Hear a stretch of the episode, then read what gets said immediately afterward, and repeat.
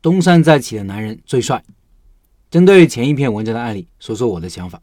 首先，很高兴看到老板又重新燃起了斗志，准备东山再起。在经历失败和骗局的双重打击之后，绝大多数人是不会再提创业的。可能心已死，觉得自己的努力换不来回报，也可能对自己失去了信心，技不如人。创业精神本质上是一种奋斗精神，是相信自己还能有所改变，自己的生活还能变得更好。真正的成熟是什么？是我们认清了生活的真相后，还能够热爱生活，还能笑对未来。这样的人，无论结果如何，都值得尊重。老板现在开店是不是一个合适的时机呢？不算好时机，主要是因为疫情的反复。三月份我还在找店铺，准备开个新店的，但是这段时间又停下来了。主要原因就是考虑到疫情，奥密克戎的传播性太强了，所以只要出现了一个病例，一个城市就要休克一段时间。所以在上海疫情得到有效控制前。我觉得还是要等一等，等等，不着急，不要着急打仗，等待就是战斗的一部分。等待不是空等，而是积蓄能量，等待时机，一战而定。老板说自己没有技术，不会酱料，但老伯做的还可以，说明产品做的还不够，产品还需要继续打磨。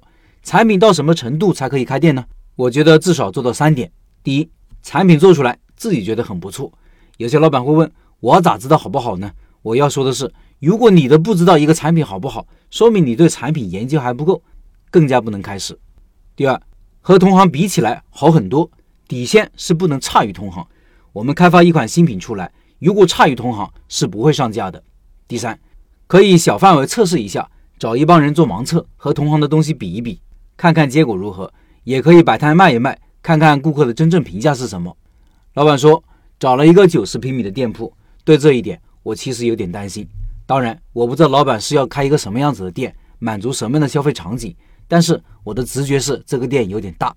我个人是不喜欢开大店的，无论是初期的投入还是后期的运营成本，大店都要高一截。我的原则是，能开小店就尽量不开大店。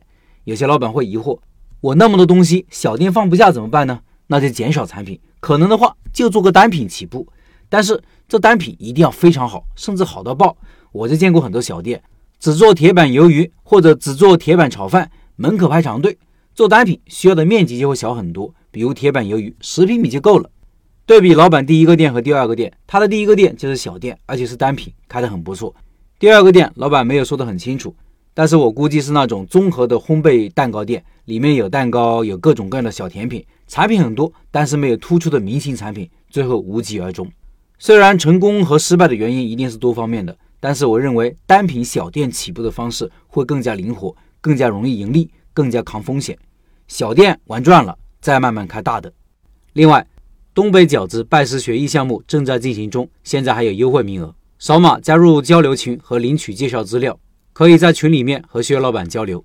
音频下方有二维码，扫码进入。